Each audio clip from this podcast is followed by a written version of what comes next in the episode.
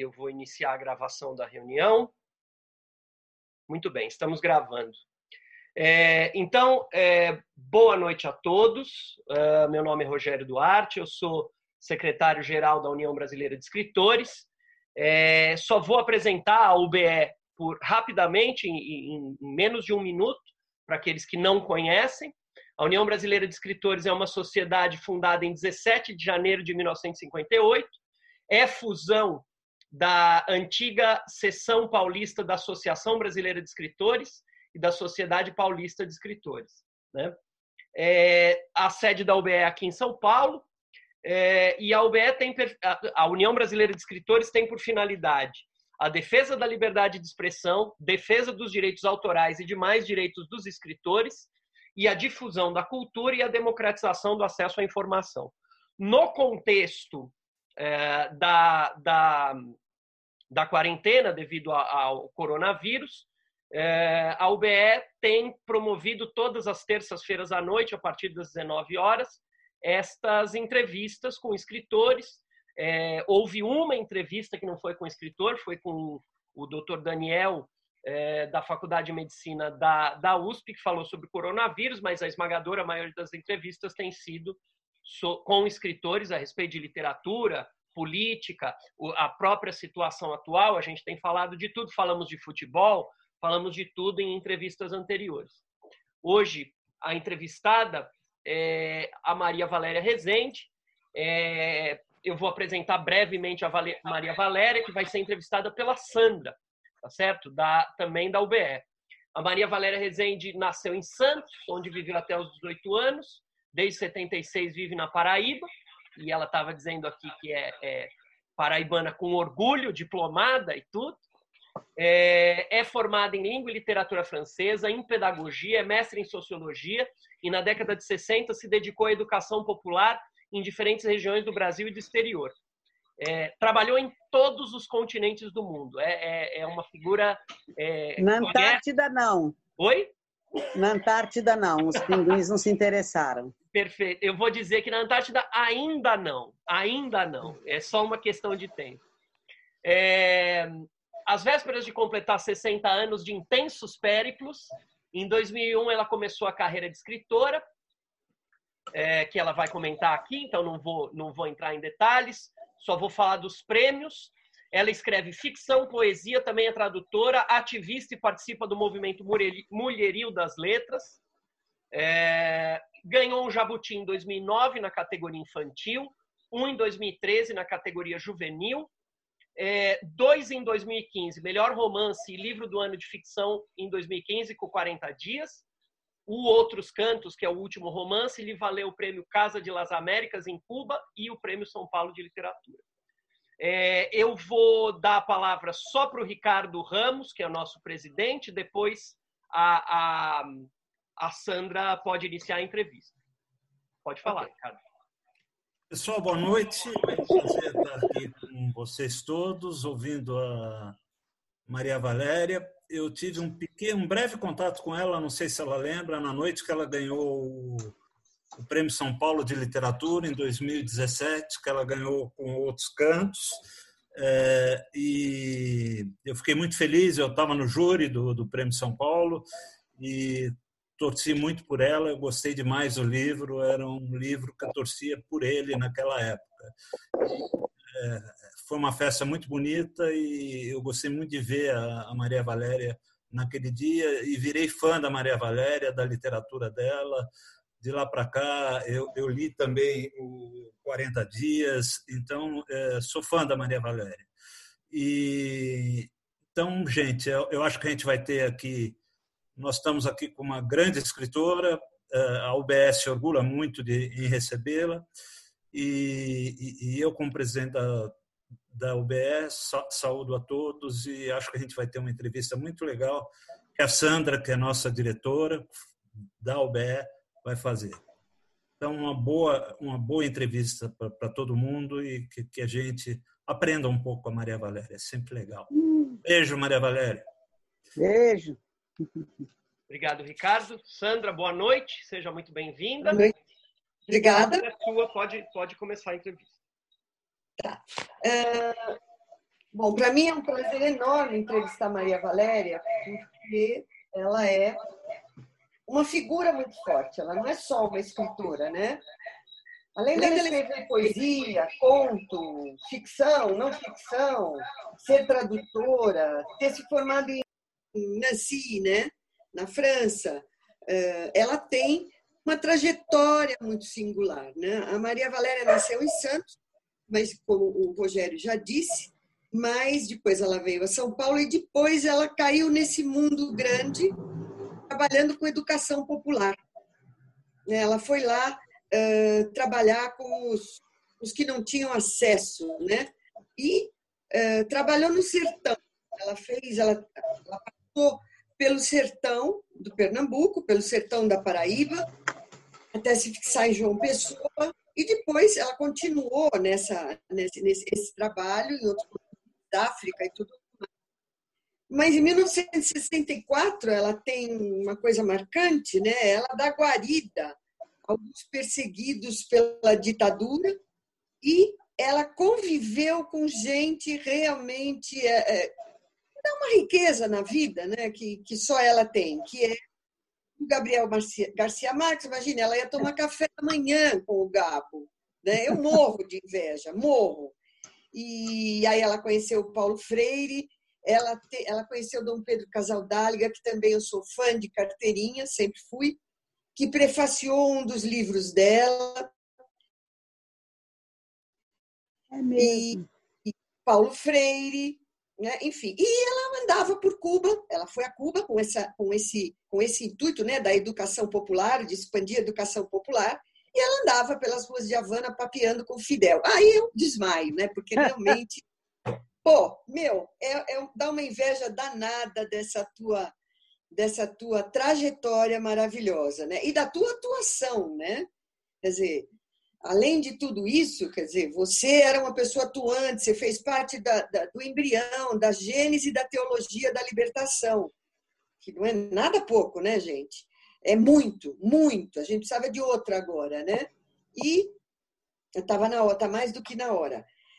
E ela publica, então, em, em 1961, ela publica O Vasto Mundo, que é o seu primeiro livro, e o último, de 2019, que saiu pela Alfaguara, é Rainha, uh, Cartas à Rainha Louca, que é um livro sensacional. Bom, ela tem outros livros, todos sensacionais. Eu amo O Voo da Guará, Vermelha, O Vasto Mundo, eu gosto muito, Outros Cantos, 40 Dias, é, é tudo uma literatura de primeiríssima linha. E é evidente que essa trajetória da Maria Valéria, né, essa opção pelos pobres que ela fez, né, pela educação de base, se reflete nos livros dela até hoje. É lógico que isso respingou e virou uma Maria Valéria feminista. Né? O Mulherio das Letras é um movimento super importante né? de escritoras e é a Maria Valéria quem eh, idealizou esse grupo. Então, Maria Valéria, além de ter toda essa trajetória, ela continua na ativa. É isso que me encanta. Quer dizer, ela não para de fazer coisa. Ela lança livro, é o mulherio, quer dizer, ela está sempre em pauta aí e, e com a mesma o mesmo tipo de, de pensamento e de ideologia. Isso é importante. A Maria Valéria, além dos jabutis, ela ganhou o prêmio, vários prêmios, ganhou prêmio internacional, ficou nas semifinais de muitos prêmios, foi finalista do Oceanos, enfim. E eu acho que é importante dizer que ela tem obras para o público adulto, mas ela tem também obras para o público infanto-juvenil que são premiadas né, com o Jabuti, ou finalista, enfim. Além disso, ela tem livros publicados na França, na Espanha, espanhol e catalão, e em Portugal. Então, ela é uma pessoa, ela é uma, é uma escritora internacional, né? Ela tem já essa, esse, esse ganho extra. Então, não é pouco entrevistar Maria Valéria, eu me sinto muito honrada, eu gosto muito dela, é uma amiga querida. E, bom, ela Deixa eu ver, eu tinha preparado aqui. Ah, ela, a Maria Valéria entrou em 1965 para a congregação das Cônegas de Santo Agostinho. E apesar disso, Maria Valéria, você é uma freira. Eu posso dizer que você é uma freira? Sim. Pode. Mas você não é membro do clero. Não, são duas coisas muito diferentes. O clero são os padres que fazem parte da instituição clerical. Eu até gosto muito de distinguir um pouco ah, o que é a igreja, para mim é a comunidade daqueles que seguem ou buscam seguir Jesus Cristo, e a instituição clerical, que é uma coisa que se formou muito depois. Então, uhum. o clero não tem nada a ver. O clero é sustentado pela estrutura da igreja, é uma profissão. O padre do clero, ele vive de ser padre. E é, ele faz isso só o dia inteiro. Claro, antigamente não era assim. Tinha muitos que faziam muitas outras coisas, trabalhavam com todo mundo. Mas hoje Sim. é um emprego também. Enquanto que nós não, não tem nada a ver. É uma opção de vida que você faz. A gente não recebe às vezes me dizem, ela foi ordenada freira. Não tem ordenação para freira. É uma decisão que a gente toma de dizer, olha, eu vou viver assim e vou me ligar a uma comunidade que vai me apoiar. Uhum. E o pessoal diz, ai, mas voto de, de, de castidade, de, de, pobreza, de obediência, que horror. Não, não é nada, são votos de liberdade, na verdade. Porque você não tem, é o voto de não ter nada que me prenda e que me limite quando se trata de responder aos apelos do povo. Porque, no fundo, é isso, né? Se, se, se, a gente pegar. Eu sempre aconselho as pessoas a pegar os evangelhos, os quatro evangelhos, sem teólogo nem teologia nenhuma para te atrapalhar, e ler aquela história, aquela narrativa. É isso que é o fundamental, né? Uhum. E entender bem aquilo. Sem o Antigo e... Testamento, o Novo. Certo. Você entrou em 65, né, para as cônegas? Entrei em janeiro de 65. E a partir daí você mora com outras três cônegas? Lá, Não, eu já passei por vários, uh, várias moradias. Né? Mas atualmente você mora atualmente, em João Pessoa? Atualmente, nós moramos em João Pessoa, somos três. Uma bem mais idosa do que eu ainda e outra bem mais nova. Certo. E há uma outra irmã que vive aqui também, mas ela ainda está em outra casa, porque tinha mais uma que faleceu ano passado, uhum. dois anos, e ainda tem que ajeitar a casa, enfim, com toda a crise que veio aí, tudo fica mais lento, né? Então ela mora aqui também, perto, perto da gente. Bom, eu não vou, não vou falar mais do currículo da, da, da, Maria Valéria, senão nós vamos ficar até amanhã, né? Todos os Ô, Sandra, ah. deixa eu, eu colocar duas, uma, uma coisinha. É que muitas vezes eu ouvi dizer, ou escreveram, que eu fui exilada para a França e lá eu fui estudar na Universidade de Nancy. Não é nada disso. Eu fiz o curso de Língua e Literatura Francesa como se fazia pela Aliança Francesa quando eu tinha 17 anos que eu precisava trabalhar, queria trabalhar e eu falava francês desde criança, então eu só fui lá fazer aquele curso superior, aí vi o professor e fazia o exame para gente. É esse o estudo. E, aliás, um tempo em que não tinha, no final dos anos 50, é, não tinha aqueles montes de teoria literária, não. Estudar literatura era ler, de, da chanson de Roland até Sartre, Camus, é, Simone de Beauvoir, estava se publicando naquele momento. Então, Sim. eu não sou uma pessoa que foi lá para ficar exilada estudando na Universidade de Nancy, não. Eu estava era aqui mesmo. Ok. E aproveitando esse teu gancho, você uma vez contou numa entrevista que como é que foi essa sua opção? E você contou que na verdade na tua na tua época quando você era jovem, você tinha a opção de ser dona de casa, professora, é isso? Conta essa história que eu acho não, é, é verdade, olha. Eu, a maioria das minhas colegas de escola, por exemplo, terminava o ginásio já noiva. Já ficava noiva, já casava daí a um ano no máximo, e daí a um ano já tinha nenê. Eu sou a mais velha de seis irmãos. Eu uh, já tinha ajudado a criar meus irmãozinhos. Então eu pensava, não, eu quero andar pelo mundo, ainda mais que eh, viver em Santos nos anos 50 é impossível descrever como é que era. Só quem viveu lá nos anos 50 é que sabe. Basta ver a quantidade imensa de artistas de toda a qualidade que saíram daqueles Santos dos anos 40 e 50. É impressionante. Não, era o meio do mundo, era o meio do mundo. Eu queria andar pelo meio do mundo, eu queria continuar pelo meio do mundo.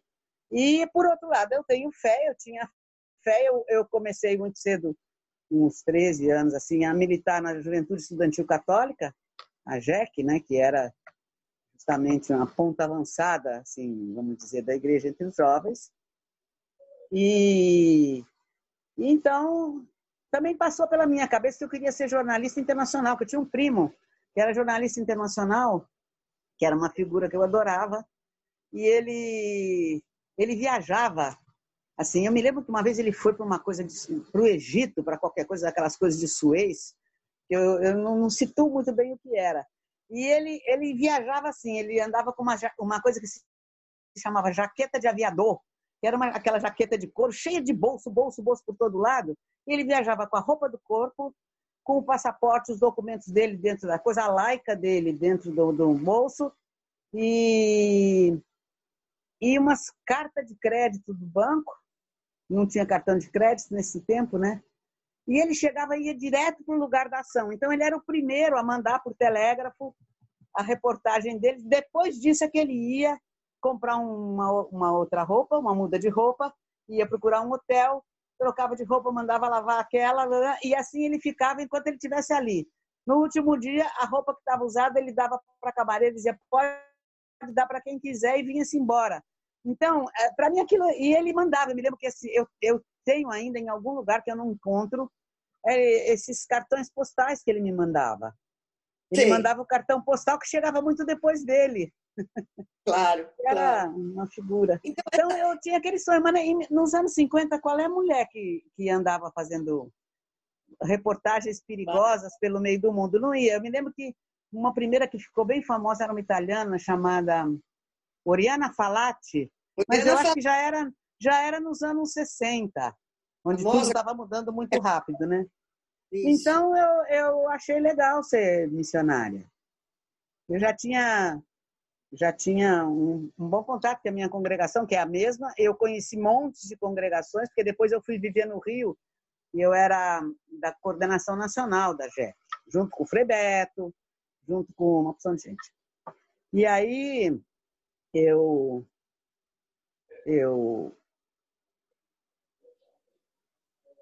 fez, a gente, a minha congregação, eu conheci um monte de congregações e fiquei, teve um momento que eu fiquei pensando em ser monja beneditina, depois as próprias monjas disseram, não, você não dá para isso não, você vai para o meio do mundo.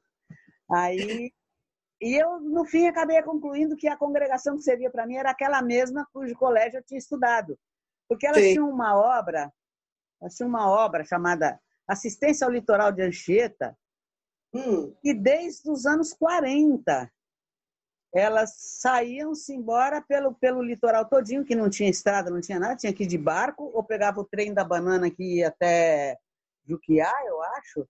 É. E depois ali descia-se com um lombo de burro, a pé, como fosse, para ir visitar, ia para as ilhas, visitar as comunidades de pescadores e fazer um trabalho de base. Era uma coisa muito bacana. E eu já Sim. com 12, 12, 13 anos, eu comecei a ir com elas nas férias, nas, nas caravanas. Então, eu já fazia essas coisas. Meu pai era médico e ele, ele era médico da Santa Casa e ele ficava muito preocupado, porque ele, naquele tempo não tinha SUS, não tinha nada, era, era indigente, né? Só hospital de caridade que tinha lugar para indigente. E meu pai, ele, ele tinha que dar alta para quem saía da crise porque tinha uhum. fila de outros que estavam muito mal precisando entrar. Mas ele ficava preocupado que as pessoas voltando para a sua situação de vida normal adoeciam e pioravam logo de novo. Então, sábado e domingo, ele dizia assim: quem primeiro tem direito à minha medicina são os pobres, porque eu aprendi medicina às custas dos pobres, fazendo uh, como interno, estagiário, externo, será como é que se chamava, residente, não sei o quê, em hospital de pobre. E então, sábado e domingo, a não ser que fosse um caso de vida ou morte, ele não atendia cliente particular. Naquele tempo era médico chamou, ele vai na casa, né? Seja qualquer hora do dia ou da noite. Então, sábado e domingo, ele, ele ia visitar os lugares onde viviam as pessoas mais pobres da cidade. Então, ele me levava, quando eu aprendi a ler, assim que eu estava com sete anos, ele passou a me levar com ele. Então, às vezes, a gente ia na ilha do, na Praia do Góis, que fica do outro lado da Barra de Santos. Aí vinha um pescador buscar a gente de canoa. Eu adorava aquilo. E aí ele me dizia: você leva livrinho de história para você ler para as crianças de lá, que eles não sabem ler e não tem livro de história aos sete anos. Ou então a gente subia o Morro do Sabuó, e era. Lá em Santos nunca se falou em favela, chamava-se o morro. Os morros, quem morava eram os mais pobres. A gente subia até lá em cima, aí ele vinha descendo, vendo de casa em casa, vendo os doentes, atendendo as pessoas, e eu descia com a criançada, porque não havia nenhum lugar plano onde a gente pudesse sentar para ler história. Então a gente descia aquela escadinha, tuc, tuc, tuc, tuc, e vinha dar lá embaixo, na porta do cemitério. Cemitério da Filosofia, que tem lá no Sabuó, em Santos. Não é ótimo o Cemitério da é. Filosofia? Eu adorava esse nome, adoro até hoje. Aí eu, eu, a gente sentava lá, entrava lá, a criançada, sentava numas campas bem sombreadas debaixo dos flamboyants, aí eu lia histórias, e quando eu acabava de ler história, a gente brincava de esconde-esconde, pegador, dentro do cemitério. Por isso que até hoje eu tenho mania de cemitério, não tenho medo nenhum. Nem tenho medo de morrer. Então é isso. Então, eu não sei, é uma coisa assim que não tem um dia que eu fiz uma decisão. A minha vida foi se encaminhando e, e foi sendo naturalmente ser educadora popular. E, e, e, bom, além de que. Nem sei. Não posso contar minha biografia toda, que nem eu lembro. Bom, de qualquer maneira, eu acho que a tua opção não era criar raiz, né? Ter marido, filhos não. e uma vidinha. Né? Você realmente. Não, eu, eu, eu, é, não foi. O pessoal, o pessoal acha que a gente foi ser freira porque era boba, porque não arranjou marido. Tem, até hoje tem gente que acha isso. Né? Tem gente que pergunta, mas é. como uma freira que escreve? É, é uma certa ignorância, porque só as freiras escreviam até. Quase que só as freiras escreviam. Eram as mulheres que sabiam latim, o maior poeta barroco da, da América Latina é Juana Inês de la Cruz, que foi para o convento para poder ser livre de pensar, escrever e ler o que ela quisesse. Também, né? Você só seguiu uma... Um... É, uma tradição. Né? Agora, Maria Valéria, existem duas publicações suas, muito pouco conhecidas, que o Rogério, eh, que é o, o secretário-geral da, da UBE, é, tem. Desencavou. E eu ciúmes dele, morrendo. A hora que eu fui na casa dele, eu roubo. Que é a, a história, história da, classe... da classe operária no Brasil. São três volumes. Isso. E a história da igreja no Brasil, né? Colonial, e, é. E na, na história da igreja no Brasil, você inclusive ilustrou. Tem uma ilustração dos índios e o, e o, o branco chicoteando um índio, enfim, Sim. é bacana, né? Você fez a capa e você escreveu. Você ali fez uma pesquisa muito grande, né? Porque tem um, belo índice ali. E o, Dom, o prefácio é do Dom Pedro Casal, Casaldáliga, e, que era o bispo de São Félix, né, no Araguaia. E ele, então, faz um agradecimento a você por essa obra. Você podia falar alguma coisa sobre esses dois livrinhos? Olha, na verdade, são são quatro livros, porque a história da classe operária, vocês só acharam um volume. Isso. É o primeiro volume, né? O, o Gestação e Nascimento. Isso. É, mas, é, eita, aqui subiu. É, aqui ficou esquisito. Foi que, deixa, eu não sei o que aconteceu aqui. Hum. Só um instantinho, eu Jesus. acho que só um, só um segundinho. Pronto, voltou. Arrumou? Voltei. Pronto, pronto, pronto. Eu, aproveitando, Voltei. eu vou colocar as capas desses livros, eu vou compartilhar a tela é, mas depois... livros, enquanto a Maria Tem Valéria essa primeira edição. Então, deixa eu contar essa história, porque eu gosto demais dessa história. Eu acho sensacional essa história. Ela foi muito importante na minha vida. Eita, saí daqui de novo. Ai, não, pronto. É o YouTube que fica se metendo aqui. Então, é Ele seguinte, congela. Deixa eu contar essa história. Eu fui morar no. Eu, tava, eu, eu, eu vim para o Nordeste em 72, fim de 72, fui lá para o sertão, de, de, onde, que é um pouco aquele sertão que eu descrevo, sertão do, do São Francisco, o, que eu descrevo no Outros Cantos, de maneira muito livre. Mas aí o negócio ficou esquisito lá, tinha, tava, apareceu exército procurando gente lá e eu percebi que não dava para ficar lá. Aí voltei para Recife, fui para Recife, passei uns três anos entre Recife e Olinda.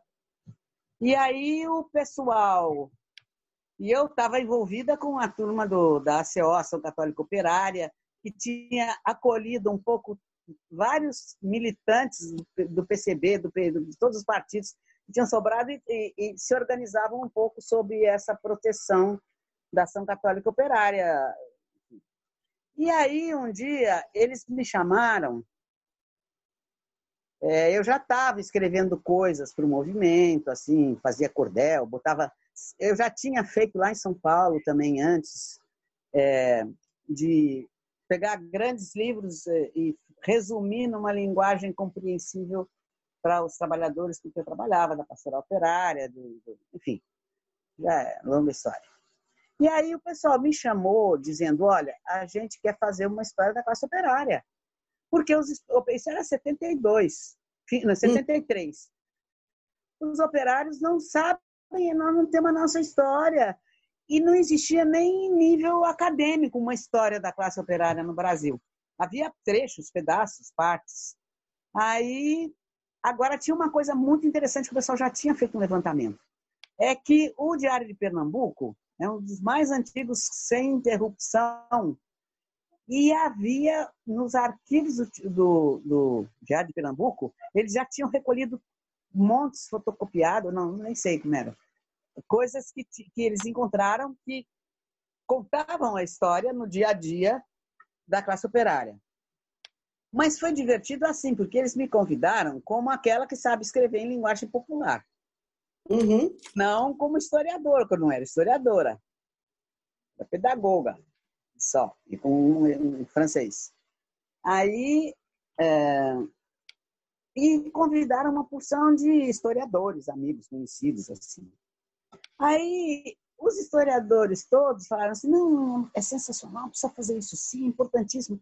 Mas eu queria pedir desculpa que eu, infelizmente, não vou poder ajudar, porque eu tenho, eu estou terminando, estou fazendo meu doutorado. Aliás, eu vou ter que sair mais cedo, porque daqui a pouco eu tenho uma, uma entrevista com o meu orientador e foi se indo todo mundo embora. Aquilo foi me dar uma raiva. Aí, quando acabou que os outros foram embora, os trabalhadores estavam todos assim, tristes, assim, é, decepcionados. Eu me lembro que um, um, um deles que estava lá era o João Paulo, que depois foi governador de Pernambuco, etc. Naquele tempo ele era operário metalúrgico.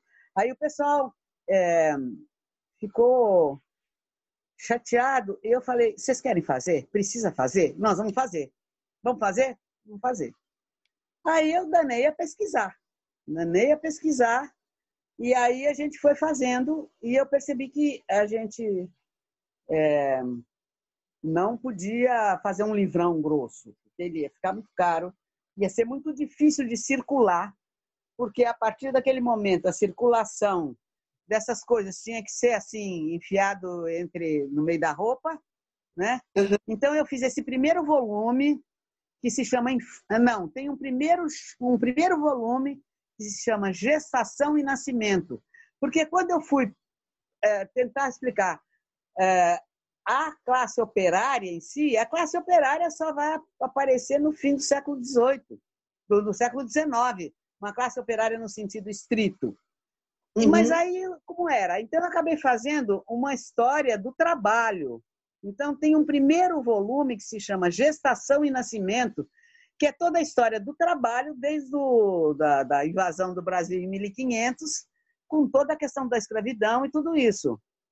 E aí, esse segundo volume, que se chama Infância Dura, e tem um terceiro volume que vai até 1945, que se chama é, Idade Difícil. É. Eu tenho eles todos aqui em casa. Depois foi feita, então foi feito esse, esse volume aí. E claro, não tem meu nome, que naquele tempo não era, eh, não era nem doida, é o segundo caderno, tá vendo? da história da classe operária. Aí Isso. o esse aí. Então, é, e foi uma coisa muito importante para mim também, porque estudei muito. Estudei muito é, para fazer isso. E é, comecei pra... a me interessar muito pela história e perceber como era importante. Estão me ouvindo? Sim, sim. Aí, então... por exemplo, ver que ele parece. Tem gente que diz, mas está escrito em verso? Disse, não. É porque eu me lembro que quando eu escrevi os primeiros capítulos, a gente marcou uma reunião para eu, eu, eu. marquei uma reunião com eles, com os operários, para eles verem se estava bom. E chegou nessa reunião, eu distribuí meu grafado, sei lá, para todo mundo, datilografado com papel, com papel carbono, para todo mundo poder ler. E vamos ler, né? E ficou todo mundo em silêncio lendo. Sim. E quando eles acabaram de ler, eu comecei a perguntar, então, o que, que acharam? É, tá bom, tá bom. Aí eu, mas então, mas o que, que vocês acharam mais importante? Que, que marcou mais vocês? E não saía a resposta. Aí, de repente, eu falei, não, assim não está funcionando. E aí eu pedi para eles começarem a ler. Cada um leu uma página em voz alta. Vamos ler tudo de novo. E aí eu percebi uma coisa, como eles, muitos deles eram pouco alfabetizados, eram leitores que não tinham tempo de ler nem nada, né? Uhum. Então eu uhum. percebi que eles, eles paravam ao fim da linha. Porque, de fato, a escrita é uma coisa que você lida com. Para começar, você já tem que lidar com dois códigos diferentes: o código fonético e a pontuação. E são claro. duas lógicas diferentes, duas uh, funcionam em dois pedaços da cabeça diferentes, acho eu. E, e ninguém explicou para eles que a mudança de linha não é código nenhum, ela resultou da, de como começou a imprensa, que tinha que encaixar as letrinhas dentro daquela, letra por letra dentro de uma caixinha. Então, para economizar espaço, usava-se assim. Entendi. E, mas eles paravam no fim da pausa. Agora, se você introduz uma pausa, como se fosse uma vírgula ou um ponto, no meio de uma frase, perde o sentido completamente. Aí Sim. eu falei, peraí, estava na hora de almoçar, eu falei, enquanto vocês vão almoçar, eu vou fazer uma coisa aqui. Sentei na máquina e reescrevi tudo, os, aqueles três primeiros capítulos que eu tinha feito, eu reescrevi tudo mudando de linha em lugares onde havia uma vírgula ou onde fazer uma pausa não atrapalhava o sentido. Entendi. E aí eu aprendi a escrever assim. E daí continuei a fazer assim. E aí Tanto deu certo. tem um livro meu, deu certo. Aí quando eles leram, eu, ele, aí começamos a ler de novo. Aí disseram, Sim. ah, agora você explicou melhor, eu não tinha mudado nenhuma palavra. Eu só tinha mudado a arrumação do texto. Então, é isso é, que eu digo, quer dizer, a gente só aprende fazendo mesmo.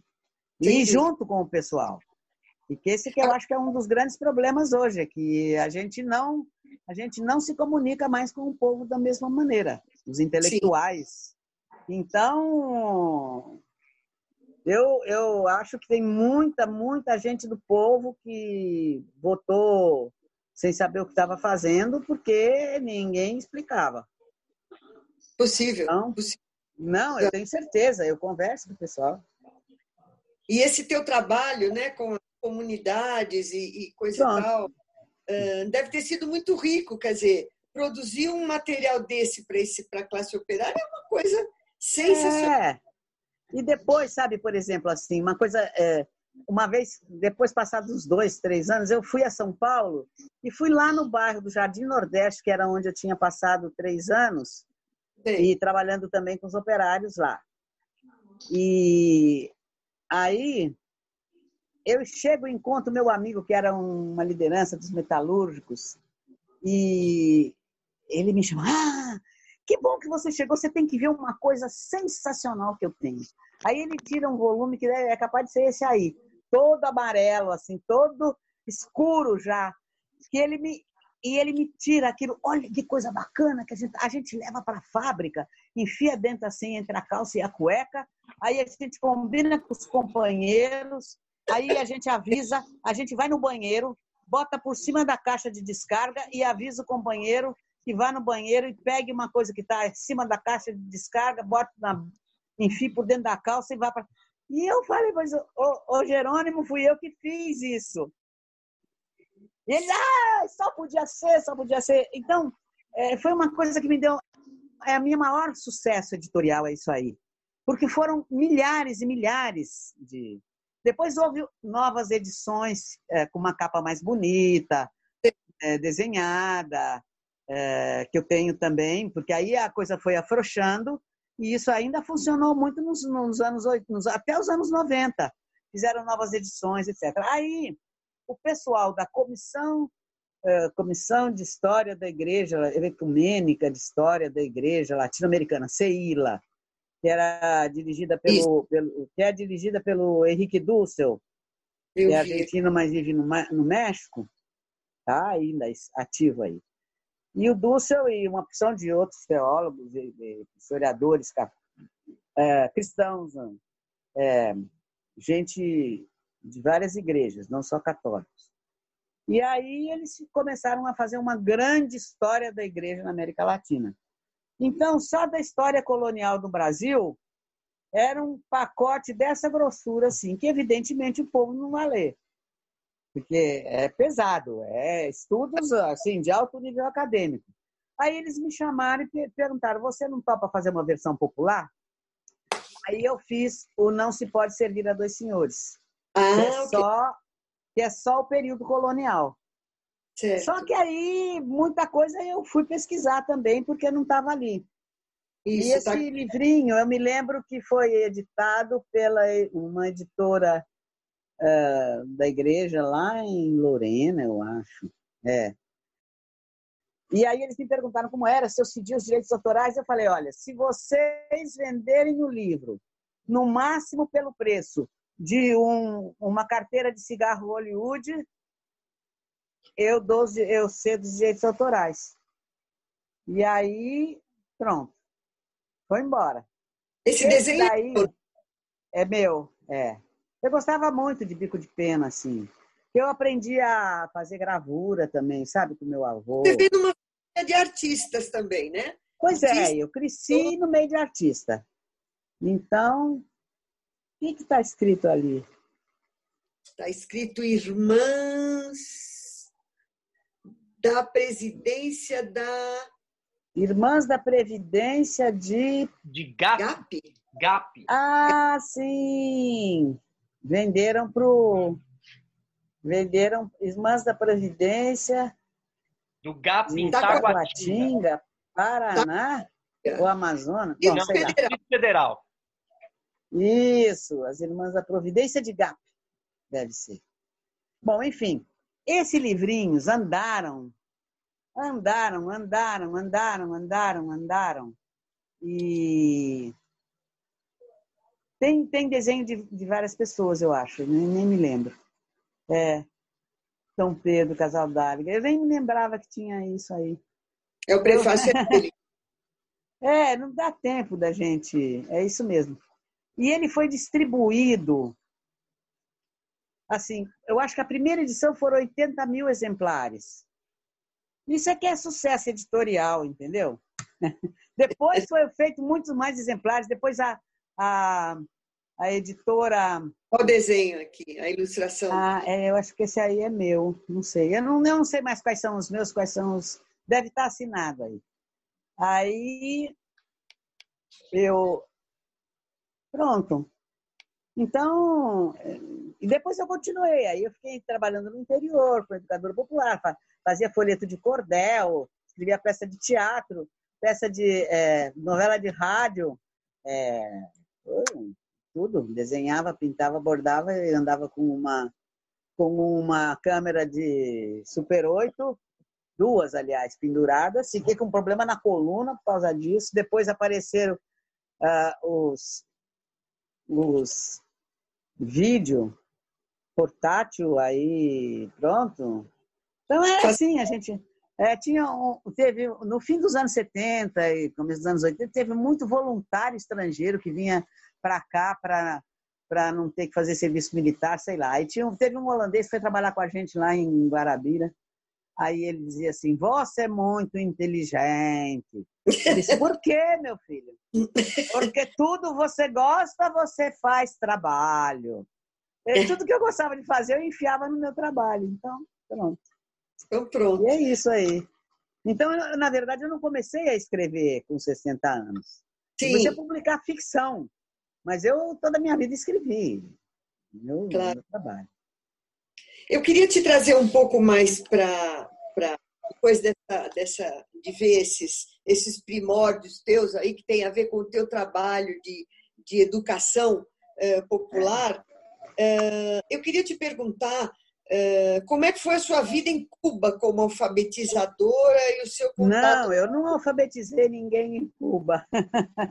Também é, outro, é outra lenda. Primeiro, porque eu nunca alfabetizei ninguém. Quer dizer, muito pouco. O que eu fiz foi a formação de alfabetizadores. Tá. E educação popular não é sinônimo de alfabetização. Alfabetização é uma das coisas que entra. A educação popular é a educação freiriana. Ele fi- ficou conhecido como sendo uma alfabetização porque ele pôs em prática a primeira experiência que ficou conhecida e escreveu um livro que é o, o é, ah, É. ah, eu- a, minha, a minha cabeça está horrível, mas é o primeiro, primeiro livro dele que, que é a experiência de Angicos aqui no Rio Grande do Norte de terem alfabetizado uma turma com em 40 dias. Mas isso era, você pode fazer o, o que se tinha, o que a gente queria fazer era o seguinte, era fazer com que as pessoas, primeiro, acabar com essa besteira de que o povo, como uma vez eu vi num texto do Ministério da Educação, que o neoleitor é alguém que tem um vocabulário de apenas 500 palavras e não tem, não tem acesso à cultura. Eu ficava injuriada com essas coisas. Como não tem a cultura? Tem uma cultura vastíssima. E se você perguntar para um intelectual qualquer, me diga nomes de ferramentas, ele vai te dizer martelo, serrote e alicate. Raramente vai além disso. Chave de fenda. Você perguntou para um trabalhador qualquer, ele vai te falar 500 nomes de ferramentas. Você pergunta nome de planta, ele, o intelectual também não sabe. E, os, e, o, e o trabalhador do campo, por exemplo, ele vai. E por aí vai. É uma coisa, um preconceito ridículo. Então, a ideia era que a gente tinha que fazer, ajudar o povo, partindo da sua cultura, do seu conhecimento da realidade, a dizer a sua realidade, e uma vez que ele a diz, ela se torna uma coisa sobre a qual se pode refletir. Tá? Mas a tua experiência Então, em o Cuba meu papel, o meu papel era fazer pergunta. Tá. O que a gente fazia era fazer pergunta. E eh, quando houve, no primeiro momento da Revolução da Nicarágua, o primeiro pro- projeto da Revolução da Nicarágua foi fazer uma campanha de alfabetização como se tinha feito em Cuba. E aí Uhum. lá, no ano, começou em 79, quando os sandinistas tomaram o poder, Sim. Infelizmente, depois aquilo descambou tudo, houve um desastre que é difícil de explicar. E eles não tinham quadros suficientes para formar os estudantes para serem alfabetizadores dos camponeses e do- dos trabalhadores. Então, eles começaram a convocar a gente, o pessoal que lidava com a educação popular, que já tinha uma, uma rede na América Latina, para a gente ir para lá, ajudar nessa formação. Eu não consegui chegar a tempo, porque eu, era muito complicado ir para lá naquele tempo, né? E eu cheguei um pouco atrasada, eu participei muito mais da, da, da parte final e da avaliação. Sim. Mas aí tinha acontecido uma coisa muito curiosa lá, porque desembarcou lá um monte de gente que era católico, né? Que era freiriano e que chegou lá e desembarcaram os cubanos com uma formação completamente diferente, com uma é, com uma ideologia diferente, que acreditavam que que, que, que você só podia ser comunista e socialista sendo ateu é, e, e, e com uma maneira de pensar a educação muito mais assim muito mais escolástica vamos dizer né? Sim. E no começo foi um conflito, depois se amaram. Depois começou todo mundo a se entender. Quando eu cheguei lá, já estava todo mundo se entendendo. E a partir daí foi que o Beto foi para Cuba é, para fazer o, o, aquelas entrevistas com o Fidel que resultaram no Fidel e a Religião. Sim. E aí o Fidel disse para ele, não, você tem que vir para cá, vir aqui fazer formação com o pessoal daqui, porque esse, o nosso povo, os nossos quadros aqui precisam entender educação, essa educação popular, essa coisa de vocês, tudo que aconteceu na América Latina e nós ficamos de fora. Aí o Beto disse, não, eu não posso, que eu sou muito conhecido, coisa, mas eu tenho uma pessoa que vai fazer a mesma coisa que, que eu poderia fazer e que... Aí me, me, me escalou para ir para lá. Então, eu de 85 ah, isso que eu ia perguntar. Que ano foi? Desde 1985, que eu comecei a ir todos os anos, às vezes duas vezes por ano, para Cuba. Eu ficava lá dois, três meses. E aí a gente começou a fazer. O primeiro foi em 86, os encontros latino-americano e caribenho de educação popular lá em Cuba. E aí foi uma coisa que a gente fazia de dois em dois anos, mas no intervalo a gente fazia a formação, sei lá, para os, os, educadores da escola de formação de quadros do partido, para os educadores de, de outras coisas. Então, aquilo foi um encontro fantástico, né? E das primeiras vezes que eu fui, eu ficava hospedada em uma casa de protocolo, porque eu era hóspede do Estado. Então, essa casa de protocolo era uma espécie de morumbi lá, que antes era dos ricos que viviam lá, que fugiram todos para Miami, e aquelas casas ficaram abandonadas, então muitas se transformaram em repúblicas para os estudantes cubanos ou, ou estrangeiros, e algumas delas ficaram reservadas para hospedar os hóspedes de Estado. Então, estava eu lá e tinha uma casa logo ao lado, tinha o Gabriel Garcia Marques, que ele estava lá longamente, estava se tratando, ele estava doente. Então, a gente tomava café debaixo de um quiosque lá no meio das casas, assim, batia papo, não era escritora nem nada, eu era uma formiga. E, e ser uma formiga é muito, ser invisível é uma coisa fantástica. Você ouve conversas incríveis, porque ninguém se importa com você, ninguém tem a menor atenção. As pessoas falam qualquer coisa na tua frente porque você não conta. Inclusive, quando eu estava no Rio, que eu era da JEC, eu uma vez é, eu tinha que ficar lá de plantão durante as férias, mas não tinha muito o que fazer, mas não tinha faculdade. Então, eu só tinha que estar no Rio porque eu tinha que, se precisasse alguma coisa.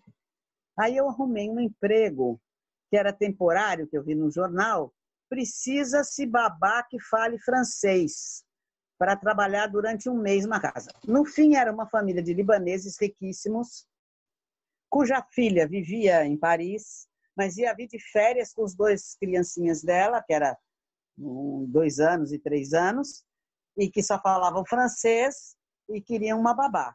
Eu fui lá e me apresentei. Aí me perguntaram como que eu falava francês. Eu disse que é porque eu tinha ido, já tinha ido para a França com uma família que foi lá estudar, então eu aprendi francês e enrolei. E eu acabei tendo que servir o jantar também, né? Porque é, naquele tempo era assim, eles resolveram. E eles toda noite tinham um jantar com políticos, com outros ricaços. Gente, eu, por isso que eu não. Eu sempre soube que a política era toda feita de propina. Porque o que eu ouvi naquela casa, porque era como se eu fosse completamente surda, muda um objeto, entendeu? Eles não estavam nem aí que eu ouvisse. Depois eu tive das, de amigas que foram empregadas domésticas no Rio de Janeiro, em São Paulo, também me contaram coisas incríveis que elas ouviam da conversa dos patrões, porque você está supostamente completamente por fora, nem vai ter coragem de contar nada para ninguém. Você não existe. Claro, você, não você existe. É, um, é um vaso. Entendeu? Então, pronto, aí a gente batia papo lá, contava piada, ria. E eu, eu me lembro uma coisa que alguém me roubou, é que no dia que saiu a primeira edição do El Amor en los Tiempos del Cólera, que saiu em Cuba, a primeira edição é cubana. É cubana. Lá, é cubana, é de 85. E Verdade. ele ia lançar, mas os livros já tinham chegado para ele lá na casa e ele me deu, antes do lançamento, que ia ser só à noite, ele me deu o exemplar e ele me escreveu uma dedicatória bem divertida, assim, de duas páginas. E alguém afanou aqui em casa. Uma... Ah. Eu ia leiloar em caso de necessidade, né? Uma coisa dessa. Mas era assim, e tinha muita gente por lá, bacana e tudo. Então, eu andei sempre assim, pelo meio de. Eu tenho fotografias incríveis, eu posso escrever a minha biografia, autobiografia, falsa autobiografia documentada. Porque eu encontro fotografias minhas junto das pessoas mais E todo mundo ia lá em Santos. Você não tinha outro jeito de ir para o litoral. Ou você descia aquela estrada impossível de Caraguatatuba, que era a única que existia, ou você descia pela Via Anchieta para Santos. Depois dali não tinha Rio Santos, não tinha nada. A gente, para ir para Itanhaém, tinha que ir pela areia da praia. Esperava, quando a maré subia, você subia mais um pouco. Depois, quando ela. Então. Não é, tinha Eu sou muito antiga. Eu nasci antes da bomba de Hiroshima. antes da penicilina, a gente morria de furúnculo. Né? Antraz, panarício. Vocês não sabem nem o que é. Vocês não sabem Aliás, o que é. Uma coisa que eu não comentei, que eu queria ter falado no início, que uma coisa que me atraiu muito logo que eu conheci a Maria Valéria, que tem uma cultura muito grande, né? Todo mundo sabe disso, mas que ela é uma figura engraçada. Ela tem um humor muito peculiar. Quer dizer, ela e o Ungulani na mesa, no seminário do, do, do lá da CPCLP, foi uma delícia, porque ela Ungulani é um autor africano de língua portuguesa, começou a falar palavras que tinham origem africana que a gente usava aqui, e ela começou a falar das palavras da infância dela em Santos, onde se juntavam, onde os caras juntavam duas, faziam uma, é. fusão, né? E aí a gente se divertiu muito. A Maria Valéria é uma pessoa, isso faz parte das pessoas muito inteligentes, eu acho, que Não, é curiosa. Acho sim, eu acho que isso é, é, uma, é uma característica bem marcante, né? Essa coisa de poder pegar um mote e fazer uma, um, alguma coisa engraçada, uma piada. É o senso da oportunidade, né? Maria Valéria, diz uma coisa. No teu, qual é o teu livro, o teu filho dileto? Qual é o teu livro que mais, vamos dizer assim, que mais te toca? Tem um livro que diz, Bom, puxa, Olha, tem é, os personagens, que são os dois personagens da, do voo da Guará Vermelha e do Outros Cantos. Que o outros, não, Outros Cantos não. É, hum, o, o, ouro dentro da cabeça. O ouro dentro, o da, ouro cabeça. dentro da cabeça é um, um alto plágio que aconteceu pelo seguinte: quando eu fiz o, o, o Vasto Mundo, o Voo da Guará Vermelha, aqueles dois viviam dentro da minha cabeça, sabe? Eles são uma síntese de gente que eu encontrei, que eu conheci, que eu, eu tinha que contar essa história. Porque eu, foi justamente ali por 2000 e pouquinho, né? E, e, eu, e eu sonhando assim, vai acabar esse problema. Eu queria, eu queria que as pessoas soubessem que agora vai ser todo mundo alfabetizado, com a EJA, com tudo isso, que é quase verdade. Estava tava se tornando verdade, né? Uhum, é, e eu, então, eu quis, eu quis escrever esse livro porque eu dizia, as pessoas não vão acreditar que era assim. E era assim. E era assim. também é um livro que eu fiz assim, é o, é o Brasil inteiro. É engraçado que as pessoas dizem que a Irene é uma nordestina que veio parar em São Paulo. Não falo nunca de São Paulo, nem do Nordeste, nenhum lugar tem nome ali. O único lugar que tem nome é a cova, a, a Grota dos Crioulos, isso. que não existe, que eu inventei. Uhum. Eu misturei a fauna, a flora, o vocabulário no livro inteirinho, porque eu queria justamente eu queria fazer um panorama intrincado que podia ser qualquer lugar do Brasil. E não identificar. Qualquer uma daqueles episódios podia ter se passado em qualquer lugar do Brasil. Mas as pessoas não, não, não entendem. É, mas na sinopse, na sinopse está, eu li algumas sinopses em que está que a Irene é uma, é uma prostituta que se prostitui, mas que ela é nordestina. Não, nunca falei que ela era nordestina. ela podia ser mineira, ela podia ser sulista, ela podia ser qualquer coisa do interior de São Paulo, do centro-oeste. Eu nunca disse que ela era nordestina, nem a linguagem dela não é nordestina. É porque se foi prostituta pobre em São Paulo é nordestina. É os, os, as pessoas leem os livros a gente escreve uma coisa e a pessoa lê com seus próprios óculos. Claro. E esses óculos têm cores diferentes ou, ou, ou, preconceitos, que não é preconceito no sentido da maldade, mas é que está tão estereotipado. Estereótipo. É estereótipo. É estereótipo, não é? Então. Então, ele acho... na minha cabeça, e tanto que eu, eu, eu, depois, os meus amigos que trabalhavam na EJA, quando Sim. saiu esse livro, eles começaram a me cobrar. Você escreve um livro que é a história dos nossos personagens, mas cuja estrutura é muito dos nossos alunos, mas a estrutura é muito complexa para eles verem esse livro. Você tem que fazer um. Aí a, a Sônia Junqueira, da editora Autêntica, ficou me perturbando. Você tem que fazer um voinho da Guarazinha. Hum, Aí eu fiz o, o, o, o Ouro Dentro da Cabeça, que eu reescrevi a história, só a história do Rosário, uhum. né? que, eu- que ele ali se chama Maurílio, Isso. Marílio, Marílio, Marílio, né? É, Marílio, eu, eu peguei a, a autobiografia dele, é, que é mais ou menos a mesma biografia do Rosário da Conceição, mas é todo contado na primeira pessoa e, e ele é redondo o livro, porque ele começa com quase com versos de cordel e ele acaba com os mesmos, as mesmas. E eu escrevi também do jeito que eu fiz a história da classe operária, com trocando de, de linha conforme a pausa, porque eu fiz para ser lido por quem está acabando de se alfabetizar. E eu ganhei um jabutizinho com ele. Não Sim. sei se o, o júri entendeu que era, que era isso, mas eu, enfim, ganhei um jabutizinho, porque a, historinha, a história é bonita. Um deles é, foi por esse livro, é verdade. Agora, pod- a gente poderia dizer que o, o Voo da Guará Vermelha é o teu livro, é o livro que mais te toca? Não, né? Não sei, não. Não Mas é, os- mas é, sim, né? né? os personagens sim, porque eles são realmente. É como se eu os conhecesse, tivesse convivido com eles 30 anos, ou 40 anos, sei lá, do meu tempo de educadora popular. É um livro tocante, muito bonito. É. E Agora- é o único que foi assim mais traduzido. Porque, na Foi. verdade, eu tenho pouca tradução. Só, só ele que foi traduzido.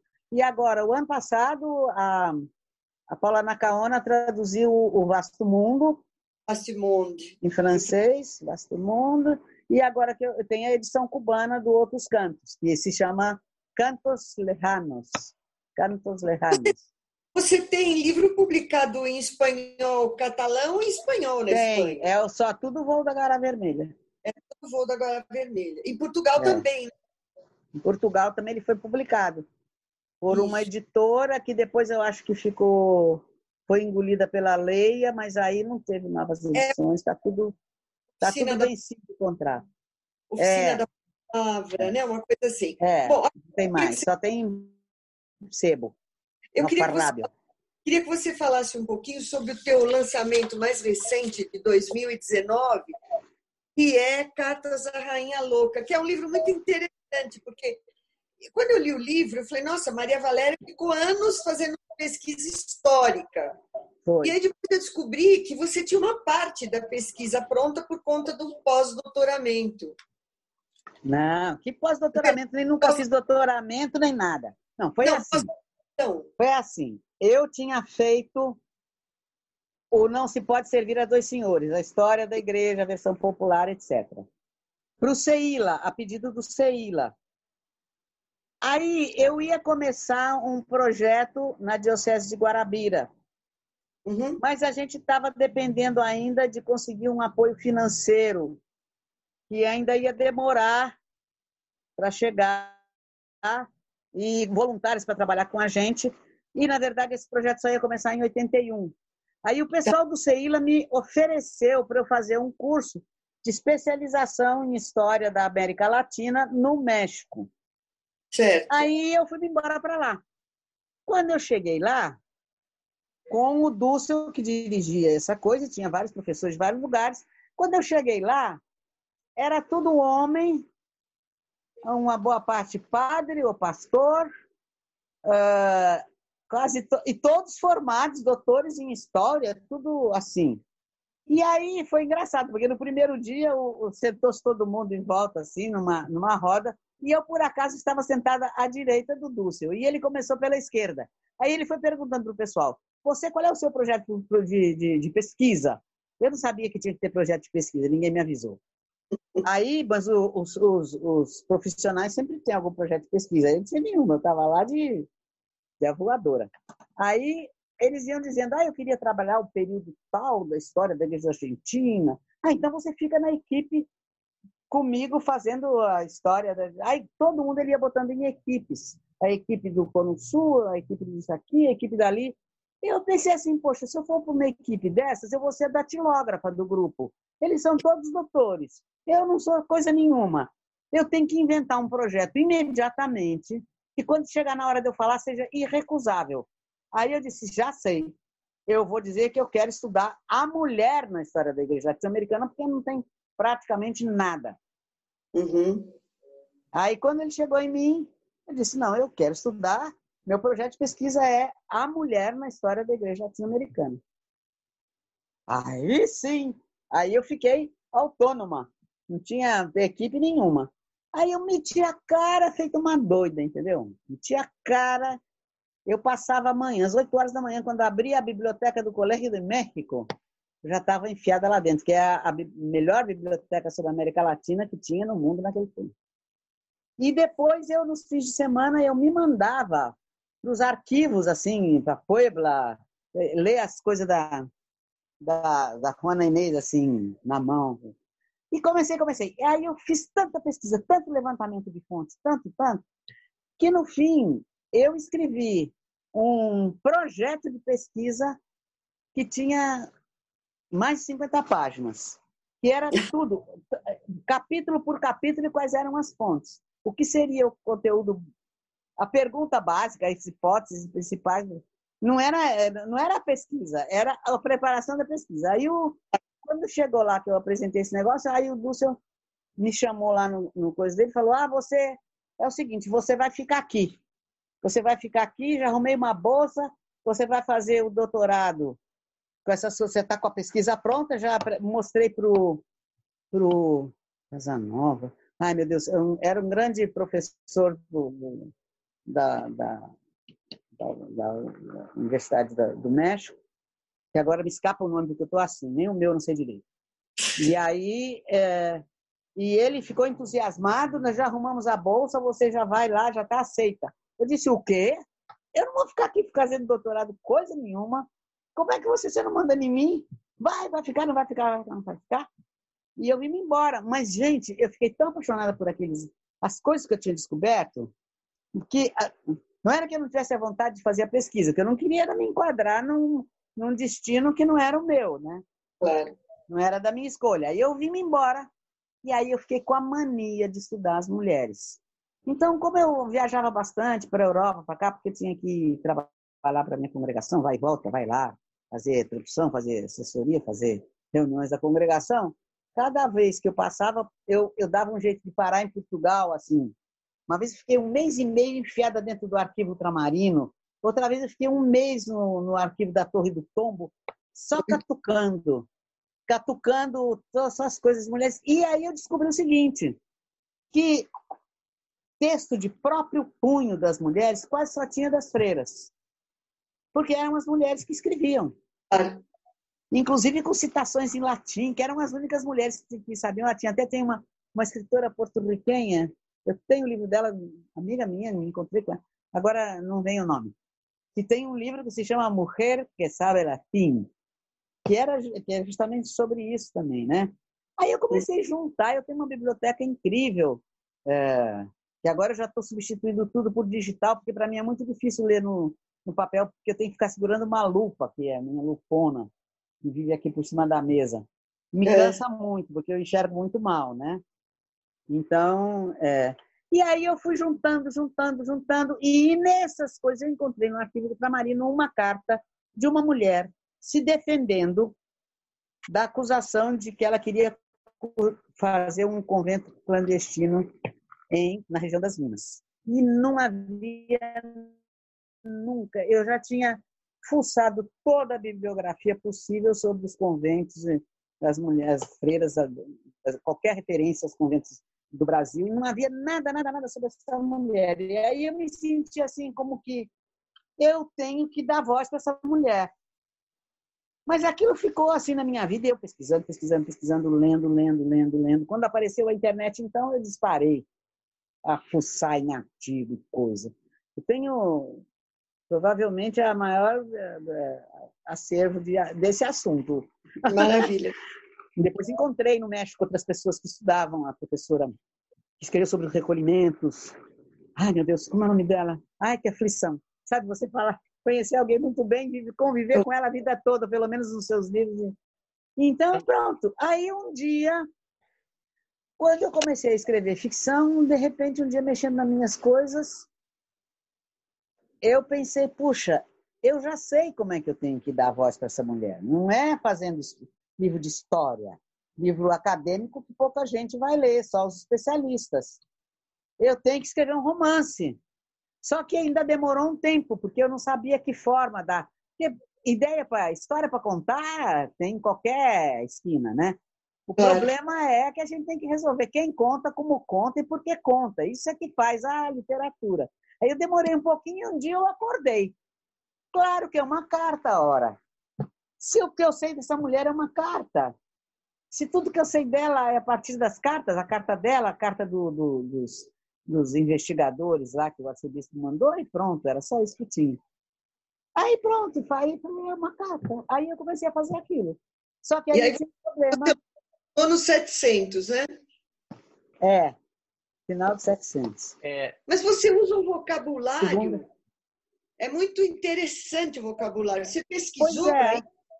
Tudo. Quer dizer, graças ao UAS eletrônico, né? Porque ah. o, o te dá a datação de a partir de quando se encontra registro dessa palavra por escrito. Claro que eu posso supor que quando chega a ser escrito é porque já estava falado, já estava uhum. corrente. Então, claro. isso me permitiu uma, uma, uma certa licença poética. Eu me permiti aí de uns 10, 20 anos, mas não mais que isso. Então, é interessantíssimo. Então, quando, eu não, quando a palavra só aparece escrita no século XIX, eu danava a procurar outra maneira de dizer ou a procurar vocabulário, ou então eu mesma me, me eu tenho vocabulário grande. Primeiro porque eu toda a vida li desesperadamente. E eu, desde criança, tive mania de colecionar palavras. Então, eu tinha uns caderninhos eu colecionava e eu ficava decepcionadíssima se eu abrisse um livro e não tivesse nenhuma palavra desconhecida. Depois tinha um negócio lá em Santos que é, tinha uns concursos de composição. Eu, eu sempre ganhava no meu colégio, eu já vi, eu cresci no meio de livro de, de, de, de, na minha casa só foi ter televisão quando eu já tinha 16 anos, imagina. Aí a gente só tinha era livro. E aí eu ganhava o concurso na minha escola, quando chegava na, na final municipal, eu era desclassificada, porque a minha tia, Maria José Aranha de Rezende, que era poeta e cronista no Jornal de Santos, ela estava sempre no júri. Então eu era desclassificada quando aparecia que era eu. E eu ganhava de prêmio de consolação sempre um dicionário. Eu tenho mania de dicionário. Eu tenho uma estante inteira de dicionário, até de língua que eu não sei, para língua que eu não sei. Mas é interessante. E aí eu juntava. É porque nesse então, livro você usa a linguagem de época, né, o vocabulário de época e o contemporâneo. Então, é, é não, uma coisa. Não, é, o que eu uso é palavras que, que, que se usam até hoje e, uhum. aí, e já se usavam naquele tempo. Uhum. Onde não dava. Onde, porque eu não queria fazer um livro hermético e, e só especialista claro. linguista ler, né? Tinha graça nenhuma. Poderia, porque há, há vocabulário que, se, que saiu de uso suficiente. Você vai. Eu, eu, eu às vezes já ouvi gente dizer que, que se senta para escrever no computador e fica jogando paciência, não sei o quê.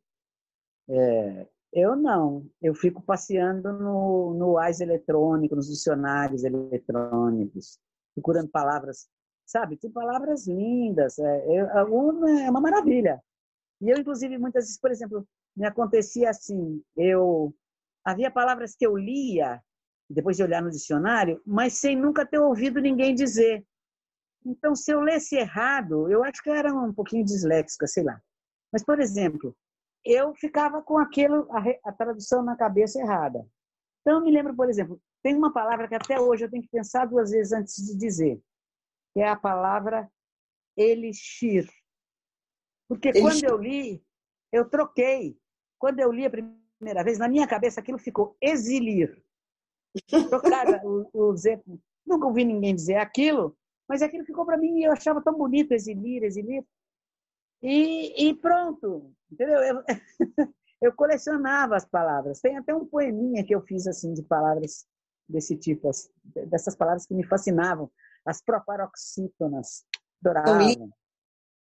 Gosto Também gosto de usar proparoxítonas. Então, é... pronto, é, sabe, sempre, sempre para mim a, a, palavra foi jogo também, sabe? Foi brincadeira, foi. E é. muito curiosa que eu sempre fui. Eu nunca fui uma pessoa introspectiva, nunca fui uma pessoa, assim, de ficar pensando, né? Eu, eu sempre fui curiosíssima. É, Embora eu seja capaz de ficar muito tempo em silêncio olhando o céu. Claro. Eu, eu, eu tive minha vida conventual também. Podemos o Rogério só... tá... Isso, desculpa. É que já são 8h15. Queria dar a sugestão Eita. de a gente abrir para perguntas das pessoas que estão na sala. Ah, tá bom. Vamos fazer mais perguntas. Você está aqui com a Maria Valéria, eu fico até amanhã cedo ouvindo ela. Então... Mas eu tenho a impressão que eu estou contando sempre as mesmas coisas. Não, não está. Por quê? Eu descobri um monte de coisa nova hoje. Quem? É? Agora, tem coisas estranhas que falam sobre mim, que eu vivi em Angola. Eu nunca pus o pé em Angola. Foi alguém que leu errado e digitou Angola, onde já estava Argélia. E pronto, eu tenho que ir a Angola ainda para deixar de ser mentirosa essa história. Mas está complicado agora. Eu uma vez tive que ir mala pronta para ir, mas não houve uma entrevista e eu não fui. E agora não dá para ir. Bom, não. hoje abrir para pergunta, porque vamos, vamos. a Maria Quem gostaria? tem casos para tem coisa para contar com uma vida assim rica. Hum. Eu acho que ela tem coisa para contar por a gente ficaria aqui uma eu pelo menos ficaria aqui a noite toda ouvindo. Mas eu acho que o público aí que está que tá assistindo deve ter perguntas também. Então eu queria dizer que a Maria Valéria é associada da UBE para nossa para nosso Gáudio, né? Porque enfim. Foi difícil, foi... viu? Não funcionava o link, eu não conseguia. É... Várias vezes já tinha tentado. Mas, enfim, deu tudo certo e ela é nossa associada. E vamos então ouvir as perguntas que o pessoal tem, Rogério? Sim, eu já vi que o Papa quer fazer uma pergunta. Quem mais, quem quiser, é só sinalizar assim para mim. O Papa Francisco? Não. é o, é o ah, Rodrigo não, Papa. Terra. Papa Diga Terra. lá, Papa, tá liberado. Obrigado, Rogério. A primeira coisa, enfim, é uma alegria ver a Maria Valéria. Nossa, que, que personagem, que pessoa sensacional, né? Não a conhecia, enfim. Estou me divertindo aqui. Ela, além de muito inteligente, ela é muito divertida, né? ah, né? Eu tive tem um humor sorte. assim. Não, tem um humor assim que realmente ah, não é fácil encontrar uma pessoa assim com esse humor tão bom. E, é verdade. e, enfim, um prazer conhecê-la, Maria. E ah, eu queria perguntar é, rapidamente. Bom, primeiro, uma pergunta é, simples: dos lugares que você morou, pelo que eu acompanhei na entrevista, Cuba, Nicarágua, França, México, talvez Argélia. Queria saber quais outros lugares, enfim, onde você morou, já que no começo da entrevista, né, o Rogério disse que foram muitos lugares. E, ah, e a outra pergunta é também muito simples. Ah, tenho curiosidade de saber o que, que você e o, e o Gabriel Garcia Marcos conversavam. Vocês conversaram de literatura, de política, de, enfim, história, qual, qual era o tema do, das conversas? Olha, primeiro é o seguinte, eu não morei em lugar nenhum. Eu morei em Santos, pois eu morei um ano em São Paulo. Morar, eu considero assim, onde estão minhas tralhas, e não apenas uma mochila. Então, uhum. eu morei em Santos até fazer, estava fazendo 18 anos, eu fui para São Paulo, fiz um ano de faculdade lá, eh, andando pelo Brasil inteiro, porque eu já estava na, na equipe regional da JEC, andando por São Paulo, por interior. Né? Depois eu Fui para o Rio, passei três anos no Rio. Eu estava na equipe nacional da JEC. Depois eu voltei para São Paulo. Fiquei em São Paulo de 65 até 70 e... até o fim de 71, de 65 a 71, é. Aí no finzinho de 71 me mandaram lá fazer um trabalho para a congregação e eu fui embora para a Europa para obedecer às ordens de fazer umas pesquisas lá. Aí esse ano eu fiquei uh, até fim de agosto lá pela. Eu, aí eu passei uns três meses na Argélia, que a gente tinha comunidades da minha congregação na Argélia. E passei uns três meses na Argélia, não morei na Argélia, eu tinha, as minhas coisas estavam na mochila. Mas passei três meses lá, que foi uma experiência absolutamente cruda. Depois fui para o deserto mesmo. Uma experiência fantástica para mim. E com as minhas irmãs que viviam lá só com os muçulmanos. Né? Muito, muito maravilhoso. Mudou minha, minha cabeça, eu entendi um monte de coisa que eu antes não entendia, eu passei a ver de um modo diferente depois que eu passei lá. É, mas não morei. Para mim, passar três meses, embora a minha vantagem é que eu nunca fui para hotel. Eu ia para dentro da casa das pessoas, né?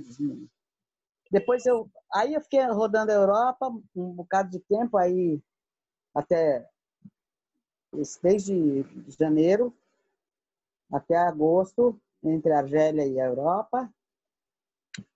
E daí eu quis voltar para o Brasil. Eu queria voltar para o Brasil. Era para eu ir para o Vietnã. Eu até estava, que tem umas nossas irmãs no Vietnã.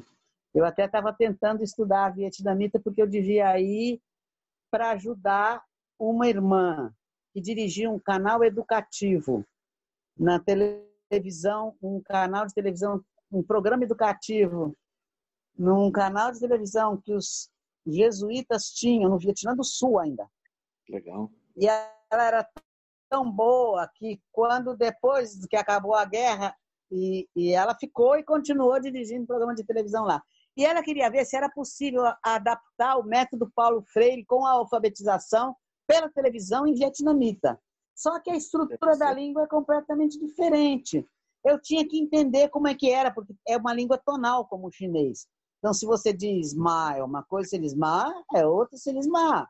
Então, você tem que, eu tinha que, não é, não é, cada, são todas palavras monossilábicas ou compostas de vários monossílabos. Eu tinha que entender essa estrutura. Aí eu fui ter aulas com um velhinho vietnamita lá em Paris e ele não entendia que eu não tinha que aprender a falar vietnamita.